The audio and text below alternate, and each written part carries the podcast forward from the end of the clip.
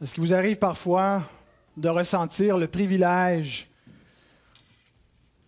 d'avoir compris l'Évangile, d'avoir reçu les Écritures, lorsqu'on voit des gens qui ne les comprennent pas, n'ont pas d'intérêt pour la parole de Dieu? Et on se dit, ça pourrait être moi. J'aurais pu moi aussi considérer que c'était des choses euh, sans intérêt ou euh, que cette parole était offensante, qu'elle me disait des choses que je ne voulais pas entendre et me rebeller contre ce message, le message de l'Évangile. La parole de Dieu a un double effet. C'est une épée à deux tranchants. Elle a un tranchant qui apporte le salut et un tranchant qui apporte le jugement et la condamnation. C'est ce qu'on appelle le caractère alliantiel de la parole de Dieu.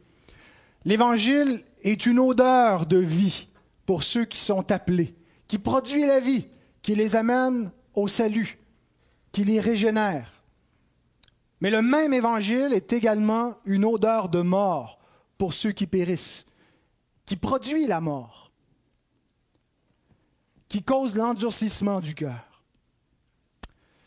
Et les paraboles du Seigneur Jésus avaient également ce double effet. L'effet d'éclairer, d'illuminer les disciples, de leur rendre plus claires les vérités du royaume de Dieu. Et en même temps, de garder les choses sombres pour ceux du dehors.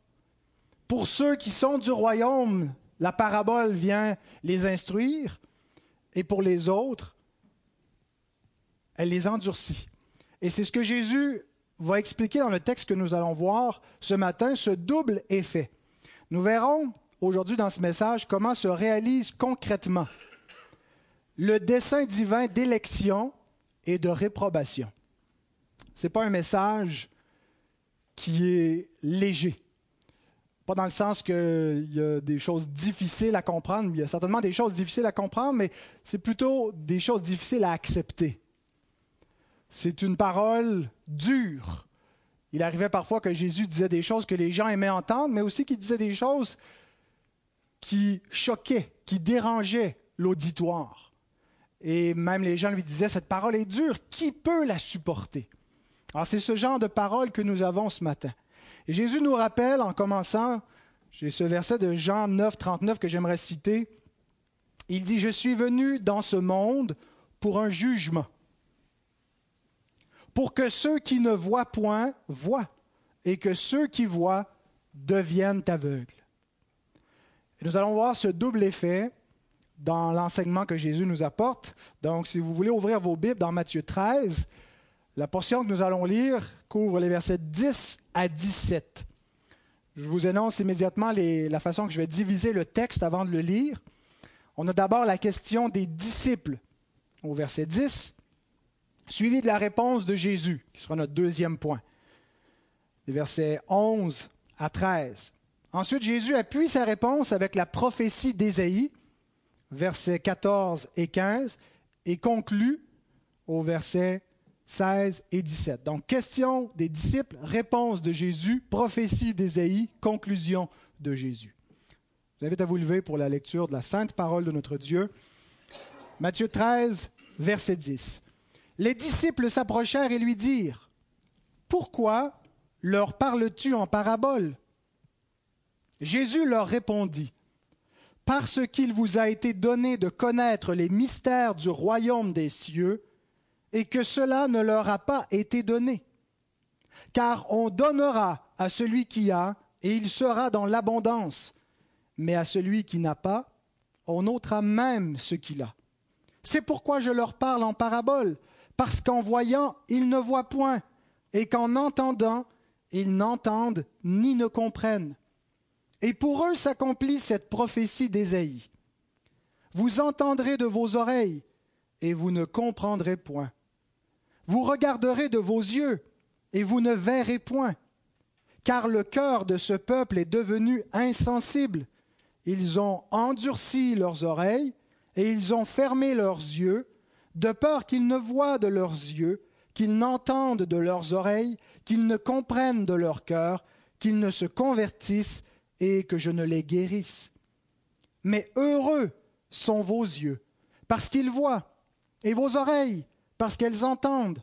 Je vous le dis en vérité, beaucoup de prophètes et de justes ont désiré voir ce que vous voyez et ne l'ont pas vu, entendre ce que vous entendez et ne l'ont pas entendu. Seigneur, cette parole déclare heureux et en même temps maudit les hommes. Heureux ceux qui entendent pour comprendre, ceux qui regardent pour voir, ceux qui sont convertis par ta parole. Mais malheur aux hommes qui écoutent pour ne point recevoir ta parole, pour y résister, pour la rejeter. Ô Dieu, que ce matin ta parole puisse agir avec puissance dans nos cœurs, nous montrer notre privilège, nous montrer la gravité, Seigneur, de ce qui est en cause, le sérieux de ta parole, afin que nous ne la méprisions point, afin que nous ne nous moquions point de Dieu, parce que c'est la tendance du cœur rebelle et pécheur de l'homme de ne pas te prendre au sérieux, de s'endurcir, de faire à sa tête, d'écouter d'autres paroles que la tienne. Mais Seigneur, nous renversons toute autorité, toute hauteur, toute forteresse qui s'élève contre la connaissance de Christ et de Dieu. Et nous ramenons toute pensée captive à l'obéissance de ta parole, Seigneur. Puisses-tu bénir la prédication, la proclamation des saintes écritures? Au nom de Jésus-Christ. Amen. Donc commençons avec la question des disciples au verset 10.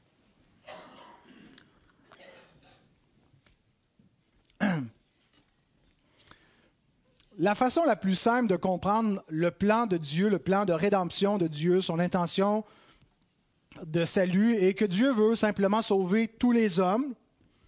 Et donc il annonce clairement et le plus clairement qu'il peut à tous les hommes la voie du salut. Et il invite tous les hommes à venir. Certains comprennent, certains portent attention et répondent. D'autres refusent, ignorent, rejettent et donc ne répondent pas. Et à vue humaine, c'est à peu près ce qui semble se passer. si on explique d'un point de vue humain la conversion de l'homme, ben, il y en a qui ont entendu et puis ils ont reçu, ils ont accepté. Ils se sont convertis à cette parole et d'autres l'ont rejetée, ont été indifférents. Euh, il y a eu des choses qui les ont étouffés. On a vu dans la parabole du semeur différents facteurs, l'endurcissement du cœur, euh, les inquiétudes de, la vie, euh, le manque de, persévérance. J'inverse l'ordre de la deuxième et troisième terre. Mais donc, différentes causes qui font que la, parole ne porte pas de fruits dans la vie des hommes. Euh, et de notre point de vue, on a l'impression qu'il n'y a que l'homme qui est responsable soit de sa fructification ou de son rejet de la parole. Et alors, on pourrait poser, comme les disciples, la question à Jésus, mais pourquoi leur parles-tu en parabole S'ils ne comprennent pas et si le but est le seul but de Dieu et que le plus d'hommes possible viennent au salut et à la repentance, ben fais-toi comprendre clairement. Jésus, ils ne te comprennent pas. Tu leur parles en parabole, ça n'entre pas en eux, ils ne comprennent pas qu'est-ce que tu veux leur dire, qu'est-ce que tu veux leur enseigner. Alors pourquoi leur parles-tu en parabole? Charles Spurgeon écrit Habituellement, on utilise les paraboles pour rendre la vérité plus claire pour attirer l'attention et pour que la mémoire reste marquée par l'enseignement. C'est ça que sert une illustration, une parabole. Mais dans ce cas-ci, notre Seigneur utilisait l'enseignement en parabole afin d'accomplir la sentence judiciaire prononcée depuis longtemps contre la nation apostate, parmi laquelle il reçut un traitement si injuste. Ils étaient condamnés à avoir la lumière et à demeurer volontairement dans les ténèbres. Il semble y avoir une contradiction la façon que Spurgeon dit ça. Ils sont condamnés, donc il y a une condamnation à avoir la lumière et à demeurer volontairement dans les ténèbres. Donc, si c'est volontaire, ce n'est pas une condamnation, c'est eux-mêmes qui se condamnent, ce n'est pas Dieu qui les condamne. Mais dans la Bible, nous voyons que le rejet de la lumière par les hommes ne vient pas uniquement de la rébellion de l'homme, de leur mauvaise volonté, mais vient aussi comme un jugement de Dieu. Jean 3.19, je ne l'ai pas à l'écran, mais notez-le, vérifiez si vous voulez, il nous dit que Le jugement de Dieu, c'est que la lumière est venue dans ce monde et que les ténèbres ne l'ont point reçu, mais l'ont rejeté. Donc, non seulement il y a le facteur de la volonté de l'homme pour expliquer le rejet de la parole de Dieu, mais il y a un autre facteur invisible qui est le jugement de Dieu. Le jugement, c'est que la lumière est venue dans les ténèbres et ne l'ont point reçue. Alors ce matin, on va répondre à une question théologique sur l'endurcissement du cœur. Est-ce que c'est uniquement l'homme qui refuse quand quelqu'un est inconverti et demeure inconverti? Est-ce que c'est uniquement le fait de l'homme qui refuse ou Dieu qui lui refuse sa grâce? Qu'est-ce qui cause quoi? Et mon message a pour but de montrer qu'il n'y a pas de contradiction entre la réprobation, qui a pour origine la volonté de Dieu, et la volonté rebelle de l'homme, qu'il y a une harmonie entre l'endurcissement humain et le jugement divin. Il y a une concomitance. Quand les hommes s'endurcissent, ils manifestent en même temps le jugement de Dieu sur eux. Alors allons-y maintenant avec la réponse de Jésus, versets 11 à 13. Et il y a trois observations que j'aimerais faire ressortir dans ces trois versets. Une observation pour chacun des versets. La première, c'est que la compréhension des mystères du royaume est un don. Ça ne vient pas de l'intelligence. Ça ne vient pas du libre arbitre. Ça ne vient pas de la capacité extraordinaire des prédicateurs à exposer les mystères du royaume. Ceux qui comprennent les mystères du royaume ont reçu un don de la grâce de Dieu. Verset 11. Jésus leur répondit à leur question, pourquoi tu leur parles en parabole? Parce qu'il vous a été donné de connaître les mystères du royaume des cieux et que cela ne leur a pas été donné. Alors, de quoi est-il question quand euh, Jésus nous dit les mystères du royaume de Dieu ou du royaume des cieux? Qui, royaume des cieux, royaume de Dieu, c'est synonyme. C'est le royaume messianique, c'est le royaume promis dès la fondation du monde, que Dieu établirait son royaume. Et Jésus vient et amène ce royaume. Alors le royaume, les mystères du royaume, c'est comprendre l'Évangile. Comprendre en quoi consiste le royaume. Comprendre d'une part que ce n'était pas premièrement un royaume politique, comme l'était le royaume sous l'Ancienne Alliance, avec un roi, avec un territoire, avec euh, une armée qui défend avec des ennemis comme les Cananéens, les, les, les, Philistins qu'il faut aller vaincre, mais que c'est un royaume qui est d'abord d'une nature spirituelle et qu'on y entre par euh, la puissance de l'Esprit en étant converti et que c'est en étant affranchi du péché. Et donc c'est un royaume qui est invisible pour l'instant. Euh, et qui, qui c'est, ce royaume qui va amener euh, le renouvellement de toutes choses. Mais déjà, ce royaume est entré dans le monde et il va croissant jusqu'au jour où Christ va revenir et il va régner sur terre. Il n'y aura plus de mort, plus de maladie, plus de guerre, plus d'injustice. Euh, ça va être le paradis. Mais donc, ce royaume est déjà entré dans le monde. Et de comprendre ça, ça fait partie du mystère du royaume. C'est des choses que les hommes ne comprenaient pas. C'est des choses que beaucoup d'hommes encore aujourd'hui ne comprennent pas. De comprendre comment le royaume arrive comment il vient dans le monde, de comprendre l'enseignement du Christ sur la vie éternelle. Voilà les mystères auxquels Jésus se réfère. Et ce que l'Écriture nous enseigne, c'est que personne ne peut comprendre ces mystères-là simplement par l'intelligence naturelle. Ce n'est pas, premièrement, l'étude et la capacité cérébrale qui nous donnent l'accès à ces royaumes-là. C'est une compréhension spirituelle, c'est-à-dire qui vient du Saint-Esprit. Paul nous dit dans 2 Corinthiens 2, 14 et 15 que l'homme naturel ne reçoit pas les choses de l'esprit, ne comprend pas les choses du royaume. Pour lui, c'est une folie. Pourquoi? Parce qu'il est mort dans son péché. Au contraire, l'homme spirituel, lui, comprend ces choses et juge de, juge de tout. L'homme spirituel, c'est l'homme qui a reçu le Saint-Esprit de Dieu. Et donc, ça fait écho à cet enseignement de Jésus que la compréhension, c'est quelque chose qui est donné et non pas quelque chose qui est acquis par la volonté de l'homme mais qui est donnée par Dieu. Et en même temps, Jésus nous dit non seulement qu'elle est donnée aux uns, mais qu'elle est refusée aux autres. Cela ne leur a pas été donné. La disposition qui doit animer les chrétiens régénérés, ce n'est pas l'orgueil. Ils ne doivent pas se dire, moi, je suis plus fin que l'autre qui l'a rejeté. Moi, je suis plus humble, j'ai reçu la parole. La seule disposition qui peut animer son cœur, c'est la gratitude, la reconnaissance, l'humilité, parce que ça lui a été donné de comprendre les mystères du royaume. Et ça aurait pu ne pas lui être donné. Et si ça avait été le cas, il se serait endurci également. Donc notre assurance, l'assurance du salut, ne doit pas reposer sur la décision que j'ai prise. C'est souvent comme ça que ça avait été enseigné. Tu as pris ta décision pour Jésus, tu as fait ta prière de la repentance, tu as signé euh, une petite carte dans laquelle tu as exprimé ton désir de donner ta vie à Christ. Donc, c'est sur ça que repose ton assurance. Tu as pris ta décision. Ce n'est pas ce que l'Écriture nous enseigne. Notre, notre assurance que nous sommes sauvés vient du fait que nous comprenons les mystères du royaume et que cela nous a été donné. Si nous les comprenons maintenant, ça ne veut pas dire qu'on comprend tous les mystères et qu'on a une connaissance parfaite de l'Écriture, mais si nous comprenons l'Évangile et que nous le croyons, c'est parce que cela nous a été donné. Si nous comprenons qui est Jésus-Christ et que nous ne sommes pas euh, dans, les, faux, dans, les fausses doctrines du Christ, en croyant en un faux Christ, si nous croyons dans le véritable Christ, c'est parce que le Père qui est dans les cieux nous l'a révélé. Comme à Pierre, quand Jésus lui demande Qui suis-je? Et que Pierre lui confesse qui il est. Jésus lui dit Tu es heureux, Pierre, c'est mon Père qui t'a révélé cela. Et, donc, quand Jésus dit Cela vous a été donné, le verbe est conjugué au parfait. Le parfait, c'est un temps qui exprime une action qui peut être traduite au présent, mais aussi au passé. Ici, c'est traduit au passé, mais Darby le traduit au présent. Cela leur est donné parce que c'est l'idée d'une action qui a commencé dans le passé puis qui va continuer au présent. Alors, comment savoir si ça nous a été donné dans le passé de connaître les, mystères du royaume?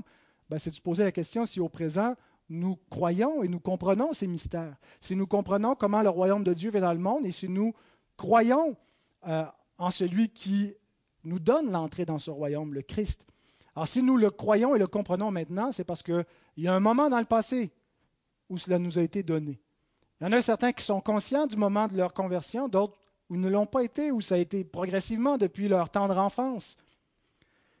Mais si nous comprenons et que nous croyons, c'est que ça nous a été donné. En préparant ce message, euh, j'ai consulté un, traité de John Owen qui s'intitule Une exposition de l'arminianisme, une découverte de l'ancienne idole pélagienne appelée libre arbitre avec la nouvelle déesse contingence. Le titre est encore beaucoup plus long que ça. Là, ça, c'est juste le, une partie du sous-titre, c'était un gros paragraphe, le titre du traité, c'était ce que les puritains faisaient à l'époque. Mais en fait, c'est un traité où il s'attaque à la compréhension euh, arminienne du salut. Euh, vous savez, Jacob Arminius, qui était un théologien euh, issu de l'Église réformée des Pays-Bas, qui enseignait que la conversion est le fait du libre arbitre de l'homme. Dieu expose simplement le même évangile à tous les hommes, et ce qui fait qu'une personne est convertie ou non, c'est la volonté humaine qui est la cause. Et donc, euh, Owen, et, en fait, l'Église réformée a rejeté cette, conception-là en disant qu'elle n'est pas biblique, ce n'est pas le libre arbitre qui convertit l'homme, mais c'est la grâce qui, précède la volonté de l'homme. Et dans ce traité, Owen donc répond euh, en, disant, en, montrant que cette cette conception vient de, de, notre hérésie ancienne de Pélage et de ce vieille idole appelée le libre arbitre, mais en plus on y ajoute la nouvelle déesse contingence. Il écrit ceci. Il leur semble aux Arméniens que tout homme ait à tout moment la capacité de croire et de produire l'acte de la foi par simple révélation de son objet. On révèle la parole, on révèle l'évangile, et l'homme a la capacité à tout moment de causer sa propre conversion et sa foi. Ceci est un pélagianisme grossier qui est contraire à l'Écriture, qui enseigne que l'œuvre de Dieu, c'est que vous croyez.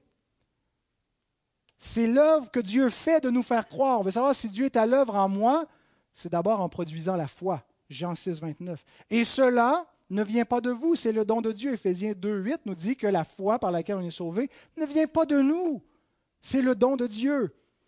À certains a été donné de connaître les mystères du royaume des cieux, Matthieu 13, 11. Et ce qui est donné spécifiquement à certains ne peut pas être en la capacité de tous. Il vous a été fait la grâce, concernant Christ, de croire en lui. Philippiens 29. La foi est notre accès ou notre venir à Christ, ce que nul ne peut faire si le Père ne l'attire. Jean 6, 44. Nul ne peut venir à moi si le Père qui m'a envoyé ne l'attire. Et il attire ainsi où il fait miséricorde à qui il veut. Romains 9, 18. Frères et sœurs, le cœur naturel, le cœur de l'homme est une, une terre stérile à la parole de Dieu. Une terre composée d'incrédulité, qui va s'endurcir à la parole, composée de superstitions, qui va tordre le sens, qui va croire des superstitions plutôt que croire la vérité.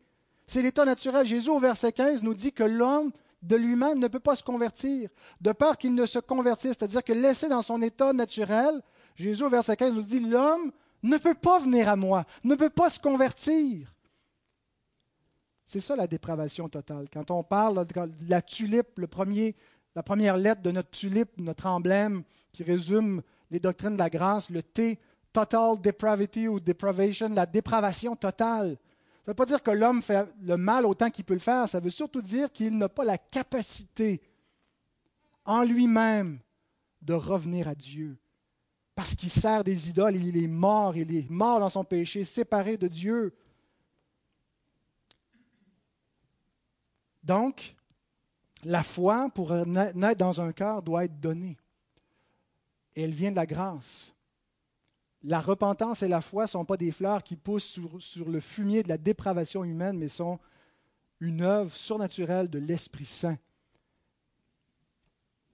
C'est une œuvre miraculeuse, la régénération. Certains expliqueront que si nous croyons, c'est simplement parce que on nous a enseigné ces choses et qu'on a, on a cru. Pourquoi est-ce que les enfants qui grandissent dans des foyers chrétiens croient? Ah ben, Ce n'est pas parce qu'il y a quelque chose de magique là-dedans. si vous étiez né dans une famille musulmane, vous seriez musulman. Vous étiez né dans une famille bouddhiste, vous seriez bouddhiste. Et donc, euh, ce n'est pas parce que Dieu vous a donné la foi que vous avez une foi chrétienne, mais c'est juste parce que vous avez reçu cette éducation chrétienne.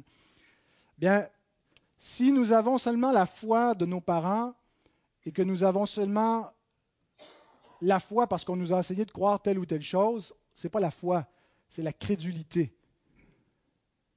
On peut confesser la foi chrétienne sans avoir une vraie foi qui vient de l'esprit. On peut juste affirmer des choses par tradition, parce qu'on vit dans un environnement chrétien, dans une culture chrétienne. Mais la vraie foi qui sauve n'a pas été causée par l'homme, ni par celui qui l'exerce, ni par ceux qui ont voulu susciter la foi. J'essaie de susciter la foi dans le cœur de mes enfants en leur enseignant la parole de Dieu, en, leur, en les évangélisant semaine après semaine. Mais je sais une chose, c'est que je ne peux pas causer la foi dans leur cœur, ils ne peuvent pas la causer eux-mêmes. Et donc, à, à, tout ce qu'on sème, Caroline et moi, et tout ce qu'on arrose, on ajoute la prière et la supplication à Dieu pour qu'il fasse croître. Parce que c'est lui qui fait croître. Et on ne veut pas juste que nos enfants aient une crédulité chrétienne, mais une foi qui vient de l'esprit. Ce que l'homme ne peut pas créer dans le cœur d'aucun homme, il n'y a que Dieu qui peut faire ça. Lesquels sont nés non pas de la chair ni de la volonté de l'homme, mais de Dieu. Alors la compréhension des mystères du royaume est un don de Dieu. C'est la première chose que Jésus enseigne et nous devons comprendre donc, c'est le point central. Deuxièmement, la deuxième remarque, verset 12, car on donnera à celui qui a et il sera dans l'abondance, mais à celui qui n'a pas, on ôtera même ce qu'il a. Deuxième observation, celui qui a reçu ce don sera dans l'abondance. Les autres perdront tout.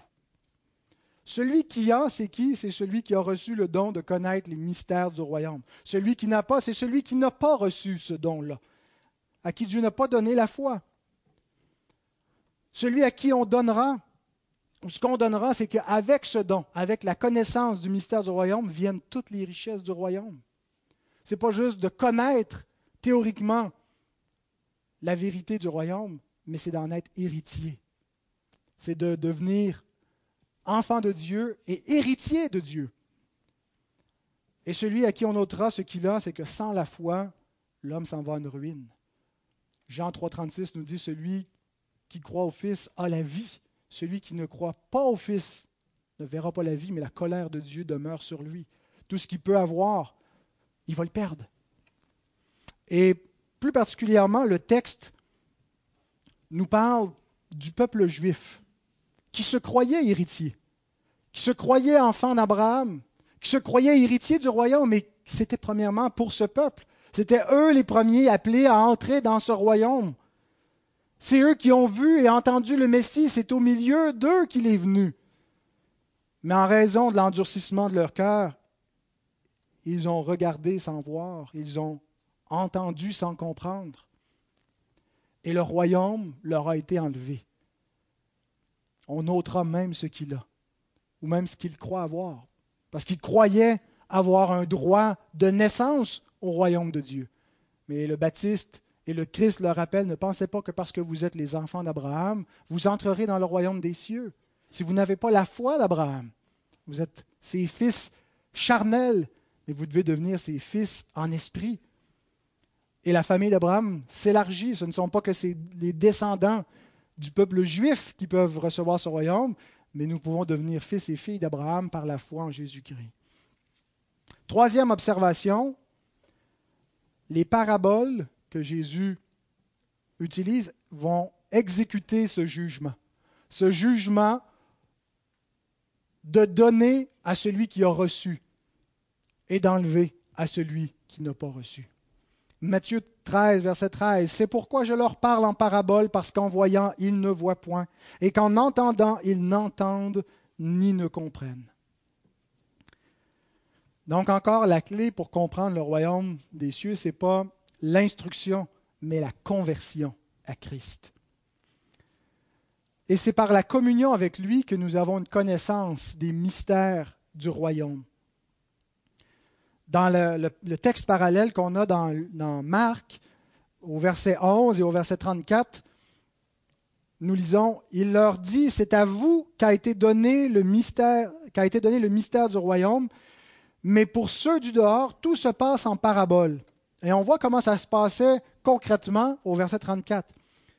En parlant des foules, il est dit, il ne leur parlait point sans parabole, mais en particulier, il expliquait tout à ses disciples. C'est en venant à lui, c'est en communion avec lui qu'on a accès à la compréhension des choses du royaume. Au verset 15 du texte de Matthieu, il nous dit, ils ne viennent pas à moi pour être guéris, ils ne se convertissent pas et s'il venait à moi, il serait guéri, et puis il verrait, il comprendrait. C'est en venant à Christ, c'est en communion avec Christ qu'on a accès aux choses du royaume. Pourquoi est-ce que nous comprenons les paraboles du royaume lorsqu'elles nous sont exposées? Parce qu'on est en communion avec Christ. Si quelqu'un entend l'exposition de la parole de Dieu et n'est pas en communion avec Christ, pour lui, tout se passe comme une parabole au dehors. Il pense qu'il comprend des choses, il, il fait des associations d'idées dans sa tête, mais ce n'est pas une parole de salut, c'est une parole qui est voilée pour lui. Il n'arrive pas à comprendre parce qu'il n'est pas en communion avec Christ. Il n'y a que Christ qui peut expliquer à nos cœurs véritablement les mystères du royaume. Et c'est non seulement les paroles de Jésus, mais aussi ses, actes qui sont une parabole. Rémi Dosser écrit Et il doit être noté que non seulement ce qu'il disait mais aussi ce qu'ils faisaient était pour eux une des paraboles. Souvenez-vous, des fois, Jésus fait des miracles et les foules ne comprennent pas le sens du miracle parce que leur cœur est endurci. Donc, ce n'est pas juste les paroles et les paraboles de Jésus qui sont voilées pour eux, c'est même les actions, le sens de ces miracles, le sens de sa mort, sa résurrection. Tout ce qui concerne le Christ est une parabole pour eux. Et il en va de même aujourd'hui encore. Pour ceux qui sont du dehors, ils voient, ils entendent parler de Jésus. Ils disent c'est un mythe. Ils disent cet homme n'a pas existé. ils expliquent ça autrement. Ils font des rapprochements avec des divinités païennes. Pour eux, tout se passe en parabole. Ils n'ont pas accès au mystère du royaume parce qu'ils sont aveugles et sourds, comme cet homme qu'on a vu au chapitre 12, hein, qui avait les yeux fermés et, la langue liée par la puissance du diable, et qui, que Christ vient et délivre. Mais les autres qui voient et qui entendent, eux sont les véritables aveugles spirituels, les véritables muets spirituels qui ne peuvent pas appeler le Sauveur pour les délivrer, qui au contraire blasphèment contre lui. Pourquoi? Parce que leur cœur est endurci. Ils ne comprennent pas qui est Christ et ils ne se convertissent pas à lui. Pour eux, tout se passe en parabole. Ce qui nous amène à une question centrale. Est-ce que Jésus parle en parabole parce qu'ils sont endurcis ou afin qu'ils s'endurcissent? Est-ce que Jésus parle en parabole parce qu'ils sont déjà endurcis et puis euh, les paraboles, finalement, expliquent un peu un état de fait? Ils ne comprennent pas, c'est un état de fait. Ou est-ce que c'est par exprès qu'ils parlent en parabole pour causer leur endurcissement, afin de prévenir qu'ils comprennent et qu'ils se repentent? Et il y a une comparaison fort intéressante entre la version qu'on a dans l'évangile de Matthieu de ce passage et le texte parallèle dans Marc. Les prépositions qui sont utilisées ne sont pas les mêmes. Matthieu utilise la préposition oti en, en, grec qui veut dire parce que. Je leur parle en parabole parce que leur cœur est endurci. Marc dit je leur parle en parabole afin que leur cœur soit endurci. Marc 4, 12. Afin qu'en voyant ils n'entendent ils n'aperçoivent point qu'en entendant, ils entendent et ne comprennent point de peur qu'ils ne se convertissent, de peur qu'ils ne se convertissent. Matthieu aussi utilise la même formule. Je me souviens, la première fois que j'avais lu Marc, j'étais un peu troublé au début de ma vie chrétienne en disant, Dieu ne leur permet pas de voir. Ils, ils voient le message dans le but qu'ils ne se convertissent pas. Et c'était bien avant de comprendre les doctrines de la grâce et ces, ces grands mystères. Et là, j'avais lu ensuite la version dans Matthieu et je trouvais que c'était comme adouci et ça venait expliquer. Ce n'est pas dans le but de causer le fait qu'ils vont demeurer voilés, qu'ils ne vont pas se convertir, mais c'est parce qu'ils le sont déjà. Mais aujourd'hui, voici ma compréhension. Il n'y a pas de contradiction entre Matthieu et Marc et on ne doit pas chercher à, euh, à tout niveler de manière égale en voulant dire Marc nous dit exactement la même chose que Matthieu et vice-versa. Je pense que si on harmonise les deux, ce que ça doit nous amener à comprendre, c'est qu'il n'y a pas de contradiction entre l'endurcissement du cœur de l'homme et le jugement de Dieu. Et dans même le verset 15 de Matthieu, nous dit de peur qu'ils ne se convertissent, de peur. Il semble venir ajouter la même idée dans Marc, je leur parle en parabole afin de prévenir qu'ils comprennent. Et Jésus va venir ajouter et, appuyer son enseignement avec la prophétie d'Ésaïe, qui nous explique pourquoi il utilise les paraboles. Lisons les deux versets. Pour eux s'accomplit cette prophétie d'Ésaïe. Vous entendrez de vos oreilles et vous ne comprendrez point. Vous regarderez de vos yeux et vous ne verrez point, car le cœur de ce peuple est devenu insensible.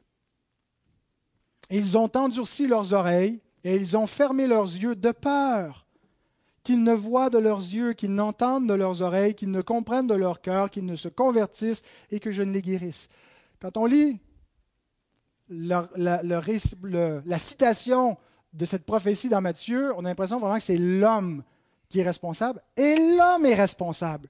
L'homme endurcit son cœur, l'homme ferme ses yeux pour ne pas voir, l'homme ne veut pas se convertir. Mais quand on la lit dans l'original, je ne l'ai pas mis en citation, mais vous pourrez vérifier, Isaïe 6, 9 à 10, on a pas mal plus le style qui nous est rapporté dans Marc. C'est plutôt un jugement. Où Dieu envoie, et le verset 9 d'Ésaïe 6 est très semblable au verset 14 de Matthieu 13, mais le verset 10 était plutôt différent. Ce n'est pas que le peuple lui-même rendu son cœur insensible en fermant ses yeux, en bouchant ses oreilles, en refusant de se convertir, mais c'est un impératif où Dieu, en parlant à son prophète Ésaïe, dit Rends insensible le cœur de ce peuple, endurcis ses oreilles, bouche-lui les yeux, de peur qu'il ne se convertisse, de peur qu'il ne se tourne vers moi et que je ne le guérisse. Il semble que c'est Dieu qui prévient, qui empêche, par son jugement, par son décret de réprobation, le peuple de se convertir. Et donc, on a le choix soit de dire qu'il y a une contradiction, soit de dire que c'est uniquement l'homme, ou soit de dire qu'il y a une harmonie entre le décret de réprobation et la façon qu'il va s'exécuter, où l'homme est pleinement responsable, où l'homme de lui-même rejette et refuse, élève le poing contre Dieu, et ce faisant, accomplit le jugement de Dieu à son égard. La parole de Dieu a toujours un effet. Ce n'est pas une parole morte. Ce n'est pas une parole qui est statique. Ce n'est pas une parole qui est théorique. C'est une parole qui est vivante. C'est extrêmement sérieux, c'est quelque chose de dangereux à la limite. La parole de Dieu parce qu'elle n'est pas une lettre morte, elle n'est pas comme les autres textes humains qui peuvent exister, qui sont seulement sur un support écrit, qui ne sont qu'une lettre. C'est plus que ça. La parole de Dieu a un dynamisme, a une puissance. Et le même prophète Ésaïe, en fait c'est Dieu par le prophète Ésaïe qui nous dit, Ma parole ne revient point à moi sans effet, sans avoir accompli toute ma volonté. On peut avoir l'impression parfois, et moi comme prédicateur, j'ai souvent l'impression que la parole que je prêche est inefficace. Que les gens entendent et ne se convertissent pas que les gens entendent des exhortations et ne changent pas. Mais la parole de Dieu n'est pas inefficace, Elle est toujours active. Et si les gens ne se convertissent pas, c'est l'inverse qui se passe. Ils s'endurcissent. La parole ne les laisse jamais indifférents. Soit qu'elle pénètre dans le cœur pour convertir le cœur, ou soit qu'elle frappe sur le cœur et qu'elle l'endurcit. Mais la parole de Dieu produit toujours un effet. Et c'est pour ça qu'il nous est répété à trois reprises dans un court passage dans l'Épître aux Hébreux, si aujourd'hui vous entendez sa voix, n'endurcissez pas vos cœurs, comme lors de la révolte. Ça dit ça des gens qui ont reçu la parole, à des gens qui se sont convertis à la parole, parce qu'il y a le danger de tomber dans l'impénitence, dans l'endurcissement, de durcir l'oreille à Dieu et de refuser d'obéir à sa parole.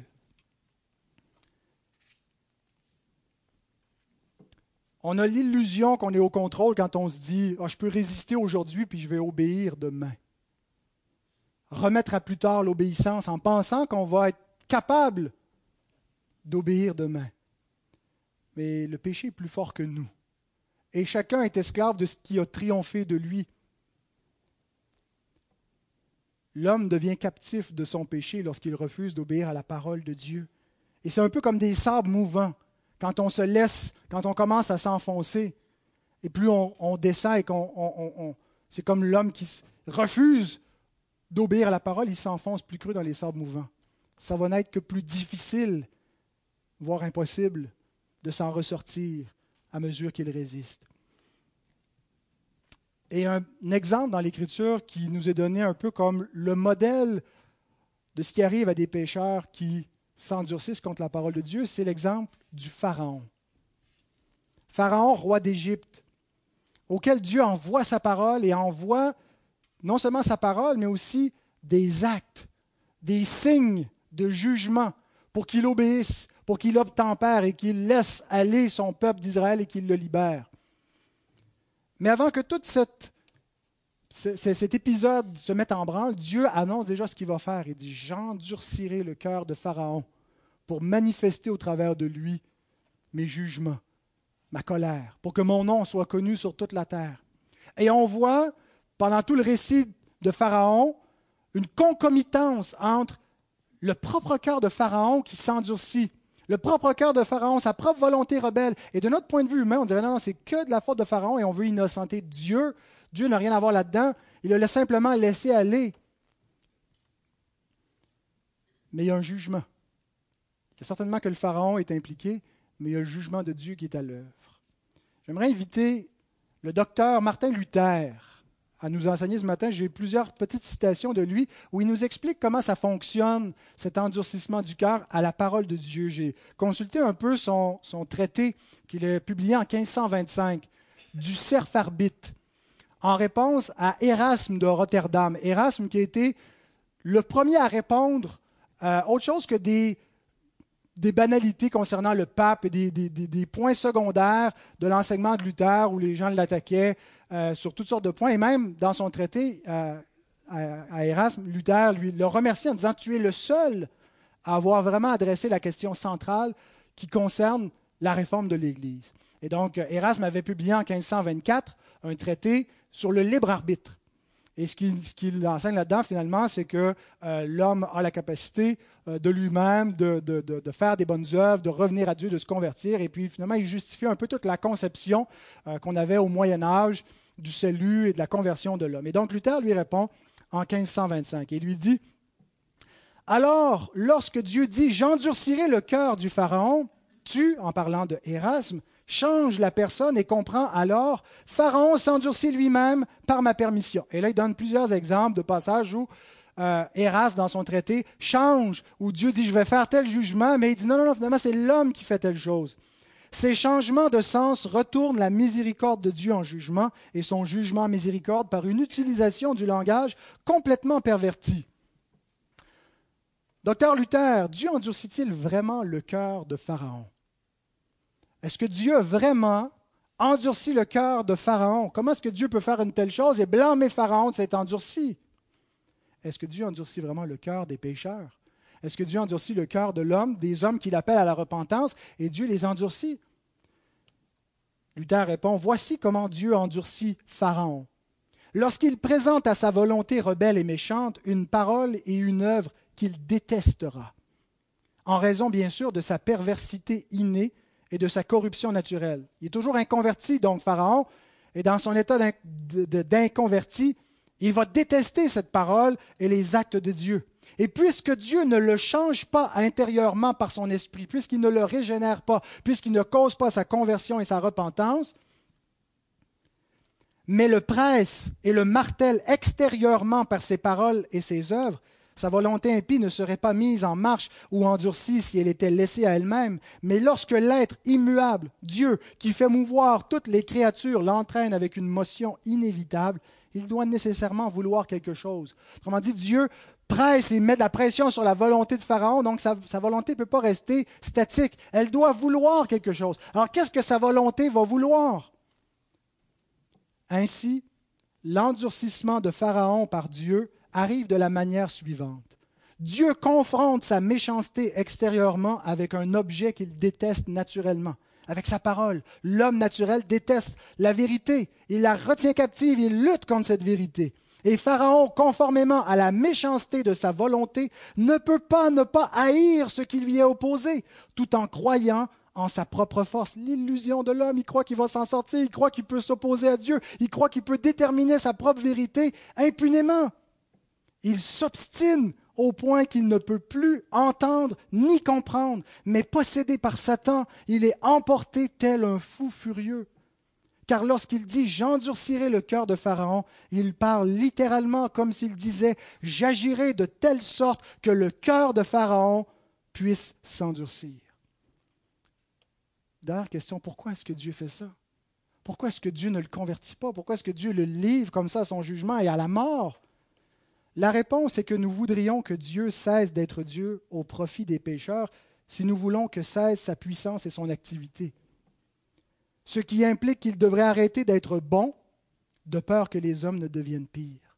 Dieu devrait arrêter d'être bon, c'est-à-dire d'avoir une bonne parole. La parole de Dieu est juste, sa parole est bonne. Il n'y a aucune faille en Dieu. Il ne fait que presser et, et dire à Pharaon, repens-toi, Laisse aller mon peuple. Et Dieu devrait cesser de faire ça de peur que l'homme devienne pire. Parce que chaque fois que Dieu presse sa bonne parole sur un pécheur, le cœur s'endurcit. Alors Dieu devrait-il cesser d'être juste et bon? Devrait-il cesser d'annoncer ses ordonnances de peur que l'homme s'endurcisse et que l'homme devienne pire? Mais pourquoi ne changerait-il pas en même temps les volontés rebelles qu'il fait mouvoir? Ah, voilà la question. Pourquoi est-ce que Dieu, tout en étant bon et en pressant sa parole et en appelant les hommes à la repentance, en leur disant, vous allez périr dans vos voies, pourquoi est-ce qu'il ne les convertirait pas comme il le fait pour certains? Ceci appartient au secret de sa majesté. Là où ses jugements sont incompréhensibles, Romains 11, 33, notre rôle n'est pas de poser cette question, mais de révérer ses mystères. Voilà ce qui est dur pour nous. Voilà la même question que l'apôtre Paul soulève. Pourquoi blâme-t-il encore? Car qui est-ce qui résiste à sa volonté? Toi plutôt. Qui es-tu pour contester avec Dieu? N'est-il pas maître de l'argile pour faire un vase d'honneur et un vase de colère? Je fais miséricorde à qui je veux. Si vous trouvez que c'est du déterminisme Vous avez raison. La parole de Dieu enseigne que Dieu est souverain, qu'il endurcit qui il veut et qui fait grâce à qui il veut. Et elle nous dit que Pharaon est donné comme un modèle à toute la terre, au monde entier, pour faire connaître que Dieu est juste, que son bras est puissant, et que l'homme rebelle qui résiste à sa volonté, qui s'oppose à sa parole, va être détruit. Elle est donnée comme modèle, la parole nous donne Pharaon comme modèle pour appeler les hommes à la repentance. Vous allez dire, pourquoi est-ce que Dieu fait ça? Tout est joué d'avance. Tout dépend de sa volonté. Écoutez, il y a une concomitance entre la volonté de l'homme et le jugement de Dieu. Et le jugement de Dieu n'est pas rendu Pharaon juste une marionnette. C'est lui-même qui s'est endurci. C'est lui-même qui a rejeté. C'est lui-même, par sa mauvaise volonté, bien sûr, que Dieu le pressait et il lui a refusé sa grâce. Mais il le fait de telle sorte que la culpabilité retombe sur cet homme et nous donne un modèle pour qu'on comprenne ce qui se passe lorsque des pécheurs refusent sa parole. Lorsque les hommes entendent, sans comprendre, regardent, sans voir que leur cœur demeure insensible, on l'explique, oui, par leur volonté rebelle, par leur refus. Mais voyons aussi qu'il y a quelque chose de terrible, le jugement de Dieu qui est à l'œuvre. L'apôtre Paul appelle cela le mystère de l'iniquité qui est à l'œuvre. Et il nous dit que dans les derniers temps, lorsque va paraître l'Antichrist, ce mystère va prendre une forme peut-être encore plus grande, une plus grande puissance. Il nous rappelle dans 2 Thessaloniciens 2, 9 à 12, l'apparition de cet impie se fera par la puissance de Satan, avec toutes sortes de miracles, de signes et de prodiges mensongers, avec toutes les séductions de l'iniquité pour ceux qui périssent, parce qu'ils n'ont pas reçu l'amour de la vérité pour être sauvés. Pas juste parce qu'ils n'ont pas l'amour de la vérité. Bien sûr qu'ils ne l'ont pas, mais ils ne l'ont pas reçu. Cela ne leur a pas été donné. Aussi Dieu leur envoie une puissance d'égarement pour qu'ils croient au mensonge. C'est fort, c'est dur, c'est une parole de jugement, afin que tous ceux qui n'ont pas cru à la vérité, mais qui ont pris plaisir à l'injustice, soient condamnés. Et Dieu le fait d'une façon où ce que la culpabilité ne retombe que sur l'homme. Son jugement ne le rend jamais coupable. Parce qu'en fait, il fait exactement ce qui est juste. Dieu n'a pas changé dans sa nature, dans sa bonté. L'homme a changé. Quand Dieu a dit à l'homme, le jour où tu en mangeras, tu mourras, et qui est devenu d'une nature mortelle, qui est devenu mort dans son péché, il est incapable, dans sa condition spirituelle, de revenir à Dieu. Dieu n'a pas changé. Alors il lui presse sa bonne parole et son cœur s'endurcit. Oups. Concluons avec les deux derniers versets, 16 et 17, là où Jésus veut que nous terminions. Heureux sont vos yeux, parce qu'ils voient, et vos oreilles, parce qu'elles entendent.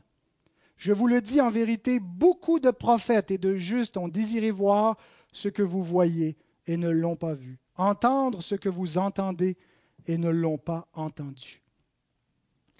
Ce n'est pas injuste d'être livré à l'endurcissement du cœur, mais c'est le juste jugement de Dieu. Un. Deux, ce n'est pas un dû de connaître les mystères du royaume de Dieu, mais c'est une grâce. Si nous comprenons ces deux vérités, nous sommes heureux et nous pourrons bénéficier de l'effet que cet enseignement doit produire dans nos cœurs, ce que Jésus nous commande après nous avoir dit ces choses. Heureux, réjouissez-vous au contraire. Dieu n'est pas injuste dans son jugement, il est juste. Et si on veut que Dieu soit juste envers tous, il aurait dû tous nous laisser aller à notre endurcissement naturel. Mais Dieu a voulu montrer sa miséricorde. Il ne l'a pas montré à tous. Pourquoi? C'est un mystère. Mais il ne devait à personne sa grâce. C'est une grâce, en effet. Heureux sont vos yeux, réjouissez-vous. Il vous a été donné de comprendre les mystères du royaume. Jésus ne dit pas félicitations, vous, vous avez eu l'intelligence de ne pas vous endurcir. Bravo à votre humilité, à votre volonté, à vos bonnes dispositions. Au contraire, heureux sont vos yeux. la prédestination doit nous rendre humbles et reconnaissants, heureux, et non pas méfiants. Ça devrait nous faire au contraire nous méfier de nous-mêmes, nous méfier de l'homme, de la nature perverse humaine, et de voir quel serait notre état si nous n'avions pas obtenu miséricorde, si Dieu nous avait laissé l'endurcissement de nos cœurs, combien nous aurions levé le poing, nous aussi, contre Dieu. Pourquoi est-ce que nos cœurs se sont repentis à sa parole? Pourquoi est-ce que nous l'avons reçu? Par sa grâce. Heureux. Et Jésus fait une double comparaison, la première avec les réprouvés qu'on a vus amplement pour nous dire heureux. Heureux comparativement à ceux qui pensent qu'ils voient et qui ne voient rien et qui vont être malheureux. Mais la deuxième comparaison au verset 17, c'est avec les prophètes et les justes de l'Ancienne Alliance qui ont désiré voir et n'ont pas vu. Jésus ne veut pas dire ici qu'ils n'ont pas vu le royaume. Ailleurs, il dit, Abraham a vu mon jour, il s'est réjoui. Mais ils ont vu le royaume de Dieu, ils l'ont salué de loin. Ils ont vu ses promesses avant qu'elles s'accomplissent. Et c'est dans ce sens-là qu'il dit, ils ne l'ont pas vu. Ils l'ont vu seulement sous la forme de promesses, tandis que vous, vous voyez le royaume de Dieu s'accomplir. Vous avez vu le Messie venir. Peut-être certains d'entre vous vont se dire, ben moi je ne l'ai pas vu.